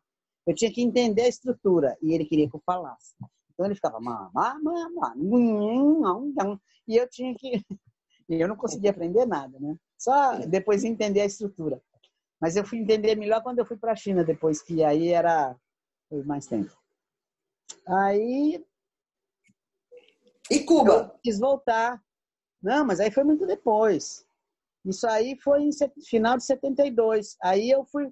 A minha, a minha superiora mandou me chamar. Eu disse: vamos, vamos. Porque muita gente achava que eu tinha que ficar lá estava muito perigoso aqui, por isso que tinham me mandado para lá, arrumar um pretexto para eu ir trabalhar lá. E aí tinha gente que dizia que eu tinha que ficar lá, exilada, não sei o quê, porque aqui era muito perigo, e eu não queria ficar. Aí a minha superiora geral entendeu muito bem, porque ela foi, ela foi militante da resistência francesa. Aí ela tinha juntado um monte de livros assim sobre a resistência francesa para eu ler e me disse: não, você vai.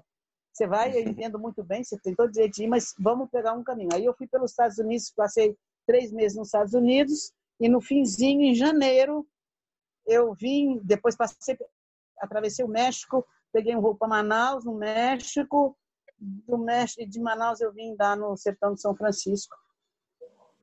E no dia 8 de dezembro de 1972, eu fazia 30 anos exatamente. Isso eu botei no meu outros cantos, porque para mim era uma coisa assim.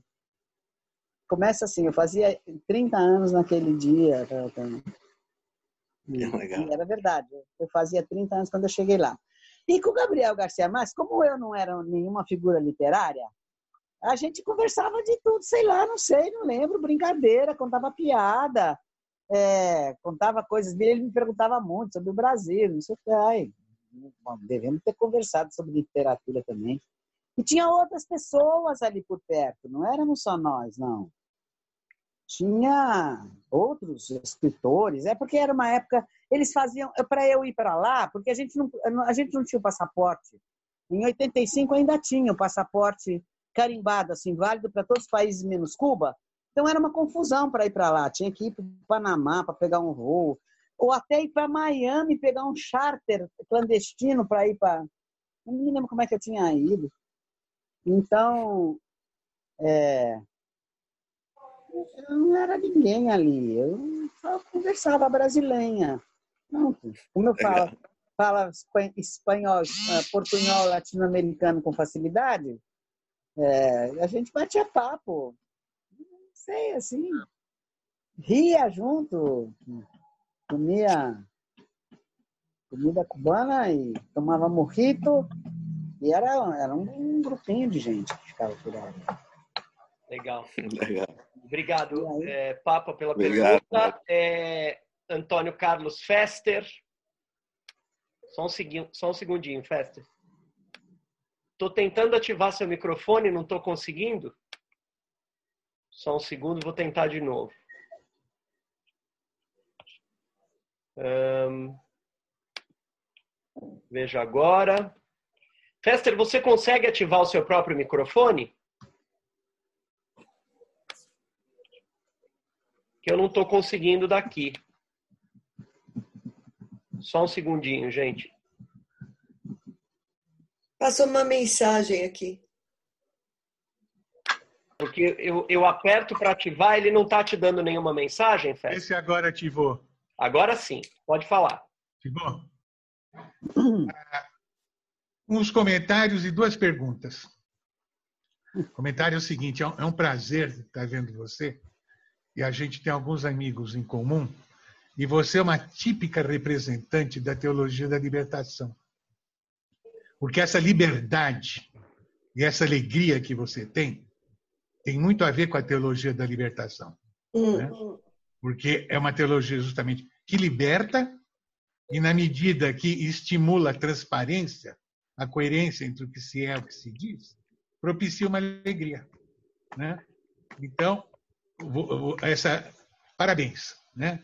Parabéns, é um privilégio realmente a gente estar tá ouvindo você. Eu queria saber se você conviveu alguma vez com Paulo Freire e queria saber também se você leu muitos romances e se leu, qual é o seu romancista preferido? Só isso. Eita!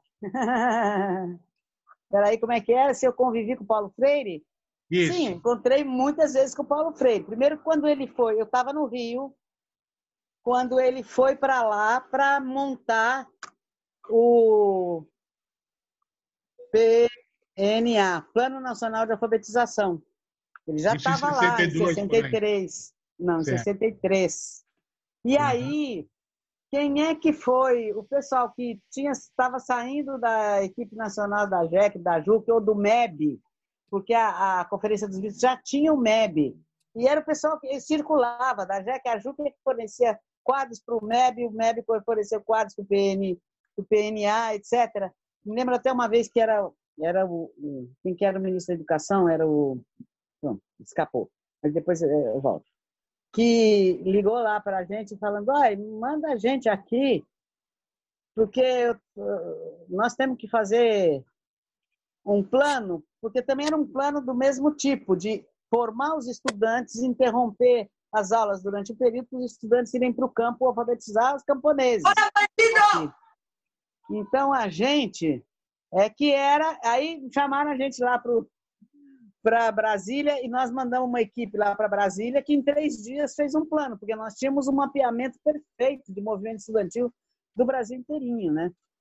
Então é, e a gente toda hora ia lá conversar com Paulo Freire. Depois, quando ele voltou, eu dirigia uh, o movimento de serviço de educação popular da Diocese de Guarabira, aqui na Paraíba. E um dia eu estava lá dentro, o pessoal falou: Ai, tem um senhor aí de terno branco, com carrão, com chapa branca, perguntando por você. Aí eu cheguei lá fora, era o Paulo Freire, ele tinha acabado de voltar do exílio, tinha acabado de chegar em Pernambuco e ouviu falar do que a gente estava fazendo lá e foi feito doido para lá para ver. É, e depois, quando ele pegou a secretária, a, a Secretaria de Educação, foi do município de São Paulo, foi Erundina? Foi da prefeitura, foi Erundina. Da prefeitura, prefeitura, pois é. Aí tinha meus amigos, o Pedro Pontual, coisa que estava todo mundo lá naquilo, e eu fui fazer formação para o pessoal também lá. Várias vezes, bater papo com o Paulo Freire. E a gente não Aí... se encontrou, né? Eu estava lá também. Você estava lá onde? Tava. A gente não se encontrou, no não? departamento de orientação técnica. Oi? Você estava onde? Eu estava no departamento de orientação técnica com a Meire Você que não lembra de mim. E estava fazendo trabalho de educação em direitos humanos. Não era com o Pedro Pontual, com. Também, também. Né? com o É isso que eu então. digo, é a nossa turma, pontual, Pois é, Beto. nossa turma. Você é mais novo que eu. Não, um ano só. Você é de Um 42, ano nessa idade, meu filho. 43. Depois dos 70 anos, um ano vale por três. Você é de Três. 42, eu sou de 43. Legal. Obrigado, Fester, pela pergunta. A gente é antigo, viu? Não, Falta ela falar do romance. Ah, é, desculpe, desculpe. O romance, olha, isso não tem, viu? Porque eu, eu, eu sou uma leitora voraz e depois eu, eu sou uma releitora maníaca. Eu até devia ter pegado para mostrar aqui, porque eu já falei isso várias vezes. Eu, nunca, eu, não- eu não acho minhas coisas, eu não enxergo direito. Eu topo com os livros fora do lugar, todo mundo vem arrumar os meus livros e depois deixa. Tem mania de tirar pó de livro, não entende que pó é parte do livro. Aí, então, por exemplo, o Guimarães Rosa, que eu descobri muito cedo. Meu avô, me lembro que eu cheguei em Belo Horizonte, acho que é, foi em 60 e...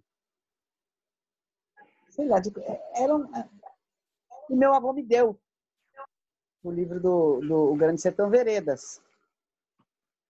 E eu comecei a ler aquilo e me diverti, porque eu, eu ouvia minha bisavó, meu avô falando. Porque tem muita gente que lê aquilo e não sabe que aquilo é mineirês mesmo, sabe? É, que ele não inventou tanto assim. Ele ouvia. E, e eu não tive nunca dificuldade nenhuma de ler aquilo. E eu fui marca, eu fui lendo várias vezes na vida. Então, cada leitura que eu fiz, eu marcava com lápis uma cor, porque eu era outra. O meu livro é todo listadinho. Tem até um livro que eu fiz, é, que é de teoria, de, de metodologia da educação popular, para um programa um programa de, de formação da Secretaria de, de, de Minas Gerais, que eu pus como epígrafe na frente de cada capitulinho desse livro, que é um livro para metodologia, não é um, um, livro de ficção, eu, eu botei um, uma, uma epígrafe tirada do Grande Sertão. Tem tudo lá. Então, por exemplo, o Guimarães é um dia eu não vou cansar nunca de ler. Mas é, sei lá, eu li é por épocas assim. Eu mergulho num autor, eu vou atrás, eu vou atrás, eu vou atrás até não achar mais nada. Depois eu recomeço. Sei lá, eu li Zola durante anos, eu li, eu sei lá, eu li tudo que você quiser. Eu mesmo não sei, porque às vezes eu às vezes diz, traduzem pela primeira vez um, uma pessoa aqui, ou depois de muitos séculos traduzem de novo, aí começa todo mundo a falar daquele livro. Eu digo, nossa, eu nunca li isso, preciso ler, o que é isso? Todo mundo fazendo, eu vou olhar e digo assim, mas eu já li esse negócio aqui. Aí é que eu vou me lembrar que eu li no original e não. Eu, eu, como tradutora que sou, eu, se eu puder, eu não leio tradução, não. É, eu, mas, mas tem coisa que não dá, né? Eu não sei russo, não sei húngaro, não sei, não sei chinês, não sei japonês. Não sei. É, é chato, mas. Então, para mim é impossível dizer qual é o romance, porque eu não me lembro nem tudo que eu li. Eu, eu, eu, eu tenho que recomeçar lá para dizer, ah, já sei. Então, Obrigado, hein? Eu, eu gosto de tudo. Olha, eu vou te falar uma coisa. Eu passei uma boa parte da minha vida lendo livrinho de banca de jornal. O pessoal me pergunta, mas como é que você fala espanhol? Eu, adolescente ainda, eu já falava espanhol e parece que era sem sotaque. Quem me ensinou espanhol? Quem me ensinou foi uma mulher chamada Corinne Tediado, que era uma escritora de livrinho de banca de jornal, que os navios traziam, acho que para levar estoque, para levar. E aqui não se produzia ainda. Levavam para a Argentina, para o Uruguai,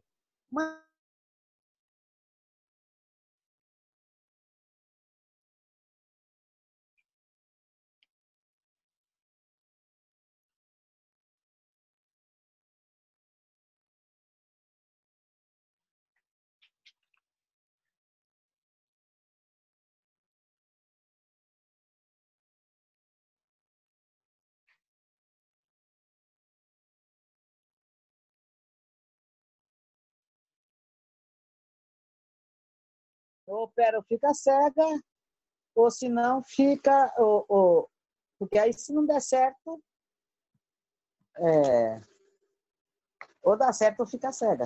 Quando ficar cega de uma vez, já tiver na linha inevitável, também ouço mal. o que tem esse negócio de não enxergar direito e não ouvir bem, tem suas vantagens. Tem suas vantagens. Não esqueço meu avô, que depois de muitos anos já, com um velhinho, fez operação de catarata, quando começaram a fazer com o doutor Hilton Rocha, lá em Belo Horizonte. E aí a gente chegou, vovô, então, deu certo a operação, que maravilha. Ele disse, é, só que deu certo demais. E a gente dizia, mas como demais? Pois não, você não está vendo tudo? Eu estou, mas tem uma coisa, estou vendo bem demais. E qual é o problema disso? Ele dizia que as mulheres não são mais todas tão bonitas.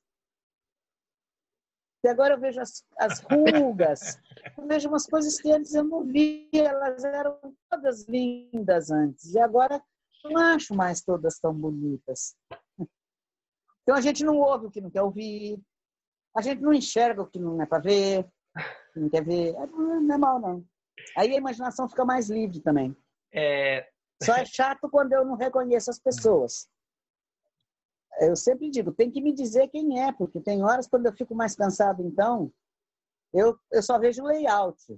Agora que o pessoal está com a mania de raspar a cabeça e deixar uma barba preta toda desenhadinha, os homens ficam todos iguais, a partir de uma certa idade para baixo. Eu só vejo aquele layout e É, Obrigado. Eu, pessoal, eu, tive uma pequena queda da minha conexão, mas acho que deu tudo certo, né? Correu bem aí, tá, tudo continuou. É, obrigado, Fester, é, pela pergunta. Eu não sei, só estou vendo eu. Desculpa, só um instantinho. A, a, a Cidinha queria fazer uma pergunta, não é isso, Cidinha?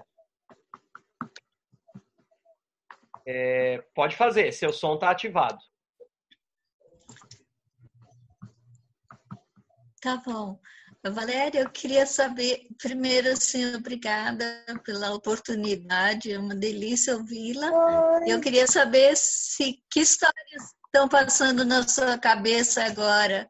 O que, que a gente pode esperar para os próximos próximo lançamento? Olha, eu histórias. Um todo, mundo, todo mundo que perguntou, você quer saber que histórias? Então, eu estou escrevendo um romance que é, um, é uma coxa de retalhos. Que é, meu avô era fotógrafo e era um artista e era uma pessoa extraordinária. E, então, eu estou escrevendo um romance que é assim: o velhinho, ele, ele, ele dizia, eu sou retratista. E ele, eu, ele me disse, ele resolveu, quando ele já estava bem velhinho, ele entregou o arquivo dele para o Arquivo Público Mineiro. E aí eu inventei, então, uma história que é assim, é o velhinho fotógrafo que vai entregar as fotografias para o arquivo público. Aí vai o neto ajudá-lo. A família destaca o neto para passar as férias com ele, o neto que só tem 20 anos, e ele fica com dó do menino. Então ele vai pegando foto... os retratos e vai, os, os casos mais escalafobéticos, ele vai contando. E o livro se chama Toda Família Tem um Esqueleto no Armário. Então, eu escrevo o que eu bem entender. Eu pego invento, eu pego histórias que eu sei, verdadeiras de alguém, mas só que eu mudo mudo de época, de lugar e dou uma, uma revezada, ninguém vai saber. Ninguém vai se reconhecer ali, mas eu estou me divertindo das pampas, porque eu, tudo que eu escuto. Aí pior é que às vezes eu, eu, eu conto para alguém, qual é o próximo livro que você está escrevendo? Todo esqueleto tem um toda a família tem um esqueleto no armário. Aí as pessoas reagem assim, só um. e começam a me contar os esqueletos da sua família. Aí eu tomo nota e depois eu, eu ajeito. Né? Não vou trair ninguém, mas não vou, não vou dedar ninguém, mas eu vou aproveitar. Aí aquilo eu, eu começo a contar uma história, parece que desenrola um carretel que estava lá em algum canto. Eu sou contador de faladora, tagarela, toda a vida fui. É, legal. É, obrigado, Cidinha. Obrigada, vai ser uma delícia. Oi, é, Cidinha. Obrigado, Bom, Cidinha. Torce aí para o bicho não me pegar antes para eu acabar. Eu tenho um caderninho dos romances que eu não vou ter tempo de escrever. Viu, Cidinho? É, Oi? Eu... Obrigada. Vai ser uma delícia ler esse livro. Sei lá, vamos ver se vai sair, né, Cidinho? Obrigado pela pergunta. Eu sei que Fernando queria vai sair, sim. E quem mais queria fazer? Fernando? Então, é, vamos fazer a pergunta do Fernando e aí a, a Sandra encerra a entrevista.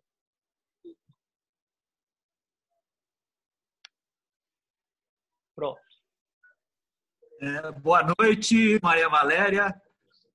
É, é um prazer é, ouvir você. Você tem energia fantástica, uma energia muito, muito boa, muito gostosa. É, tanto que já se passaram uma hora e 40 minutos e parece que faz 15 minutos que, que começou. Então, é, eu, Eita, eu vi gente, na. Desculpa. É, eu falei para vocês mandarem. Está me ouvindo? Vocês me mandam me calar, viu? Eu não tenho noção de tempo, não. não, tá uma delícia. É, a gente nota que a, a cidade de Santos ainda está muito presente né, na, na sua vida. É, eu tive a oportunidade de morar lá em Santos. Ah, é, foi fundamental. É, durante cinco anos. O cemitério do Sabuó eu conheço. Eu fui lá visitar. A, a, lá está enterrada né, a Maria. Tem, tem, tem bastante devotos. Eu tive lá quando estava fazendo um trabalho. Eu gostaria de saber de você ô, ô, Maria Valéria, se você tem algum método específico de escrita e se já, já perguntaram, né? Foi o Fester que te perguntou de um grande escritor. Eu gostaria de perguntar de uma grande escritora ou de uma grande mulher que serviu para você como referência.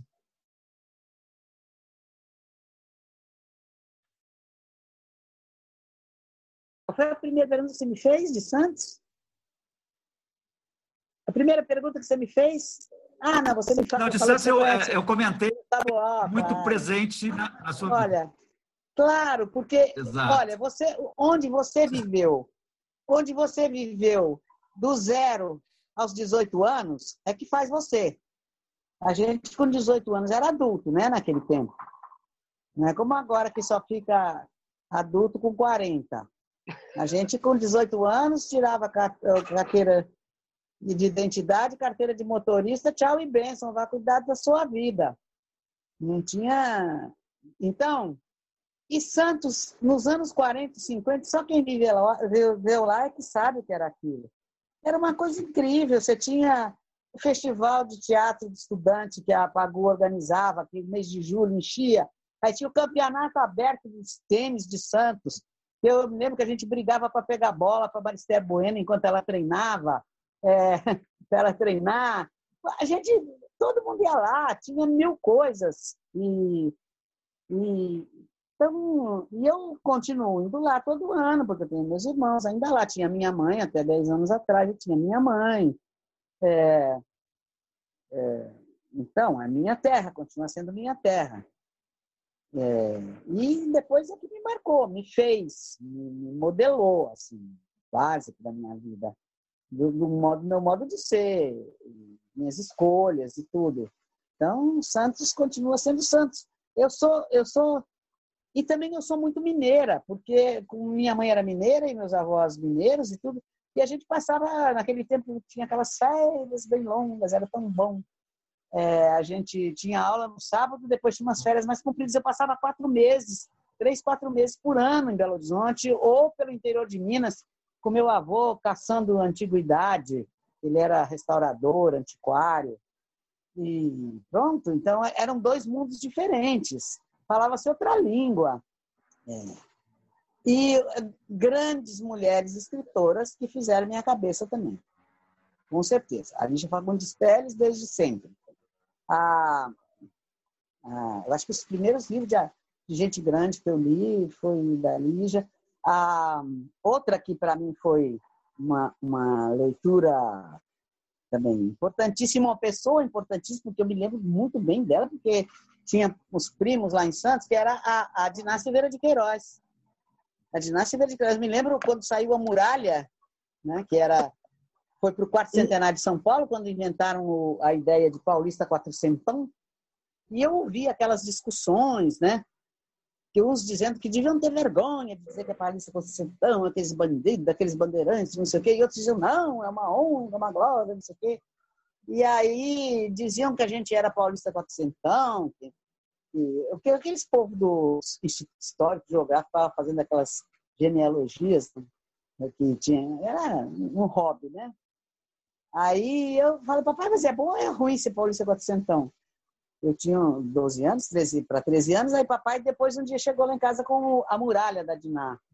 Me disse, olha, lê aí, resolve você mesmo se você quer. Eu me lembro que ele primeiro me respondeu, não, o importante, minha filha, é você decidir o que, é que você quer ser daqui para frente, você quer fazer da sua vida daqui para frente. E depois um dia ele chegou com o livro e me disse, olha, você lê isso aí, depois você resolve se você quer ser quatrocentono ou não. E eu me lembro que eu fiquei absolutamente fascinada com aquilo. Eu já li esse livro não sei quantas vezes. Eu até fiz um prefácio para a editora Instante, é, de uma nova edição, que saiu agora. Ah, e depois ah, ficou sem falar dela, né? É, e a Clarice também, que eu, que eu conheci pessoalmente, assim, por acaso. Eu, às vezes eu pegava serviço de de nas férias do pessoal que fazia revisão em jornal, eu pegava pra, serviço temporário assim. E ela escrevia a crônica, né? Então me mandavam passar lá e pegar a crônica dela, que era datilografada, ainda ia ter que ser revista, etc. Ela mandava subir, vem comer bolo, me conta o que aconteceu na rua, para eu escrever minhas crônicas. comia bolo, tomava café. Entrava pelo elevador de serviço, lá na cozinha dela. A, a menina do jornal. Pronto. E eu lia tudo, né? Ela me dava. Assim, eu, eu passei a minha vida. Por isso que eu, eu posso dizer que eu posso, eu, eu posso escrever uma auto, falsa autobiografia é, documentada. uma vida de celebridade que não era nada. Também, antigamente, escritor não era popstar, né? O importante eram os livros. Não tinha esse negócio de restante festival, clipe, não tinha nada dessas coisas. Então, a gente, o, escritor andava pela rua, só quem conhecia era apresentado e sabia que ele era ele. Não tinha um monte de fotografia, internet, televisão, mostrando escritores. Escritor não aparecia na televisão. Eu me lembro. Nem a gente também não via tanta televisão. Legal. Obrigado, Fernando, pela pergunta. essas três, pelo menos. Oi. Vocês estão me ouvindo? Eu acho que a minha conexão hoje está um pouco ruim. Vocês me ouvem? Sim. Sim? Ah. Sandra, Sim. então vou pedir para você encerrar a entrevista. Tá bom. Por favor. Eu já estou dando mau exemplo aqui, ó. Você Bom, eu posso falar? Não, tá por favor, por favor, por favor. Tô, agora estou com um ecozinho, um pouquinho de eco, mas estou ouvindo. É, é, tem, tem Maria Valéria, Valéria muitíssimo obrigada pelo tempo. Uma, uma delícia conversar falando. com você. Não é uma entrevista, é um deleite estar com você. É um deleite. É brincadeira. E, e Parabéns pela trajetória, trajetória de vida, trajetória literária, como educadora. Você é uma, uma grande figura que inspira, que serve Nada, de uma pessoa de sorte. Muita gente com mulherio, com, enfim, com todo o teu trabalho. Foi uma honra te entrevistar. Foi muito bom. Muito obrigada, Maria Valéria. Ah, que isso, Sandra, deixa de conversa. Eu que agradeço. Eu que agradeço a todo mundo, porque eu, eu mesmo não entendo porque que todo mundo. Eu, eu sempre fui desse jeito, ninguém reparava, agora virou moda. É, Ricardo, é. quer se despedir? Obrigada pelo teu tempo, viu? É, quero sim. Quero dizer só para Maria então, Valéria, que gosta tanto quem de ainda está ouvindo aí. Gosto, né? Queria dizer para Maria Valéria que a gente da UBE fica muito ancho em ter você na, na UBE com a gente, viu? É muito é, é muito legal você ser associada da UBE, a gente ter você na UBE, para nós é uma, é uma alegria, tá? E muito obrigado pela entrevista. Foi o tempo passou muito rápido, foi foi uma delícia. Foi eu tenho certeza que todos gostaram muito. Foi um prazer imenso ter você com a gente aqui. Muito obrigado, Maria. Eu que agradeço. Estou me sentindo uma escritora agora. Maria Valéria, em nome de toda a diretoria da UBE, eu agradeço muito pela entrevista. Você, todo mundo sabe que você é uma, uma escritora fascinante, uma pessoa fascinante. Eu que agradeço. E, e eu agradeço a presença de todos vocês aqui. A UBE tem feito essas entrevistas em todas as terças-feiras à noite. E na semana que vem a gente vai entrevistar o Chico Lopes. O Ricardo Ramos Filho vai entrevistar o Chico Lopes. Então vocês estão todos convidados.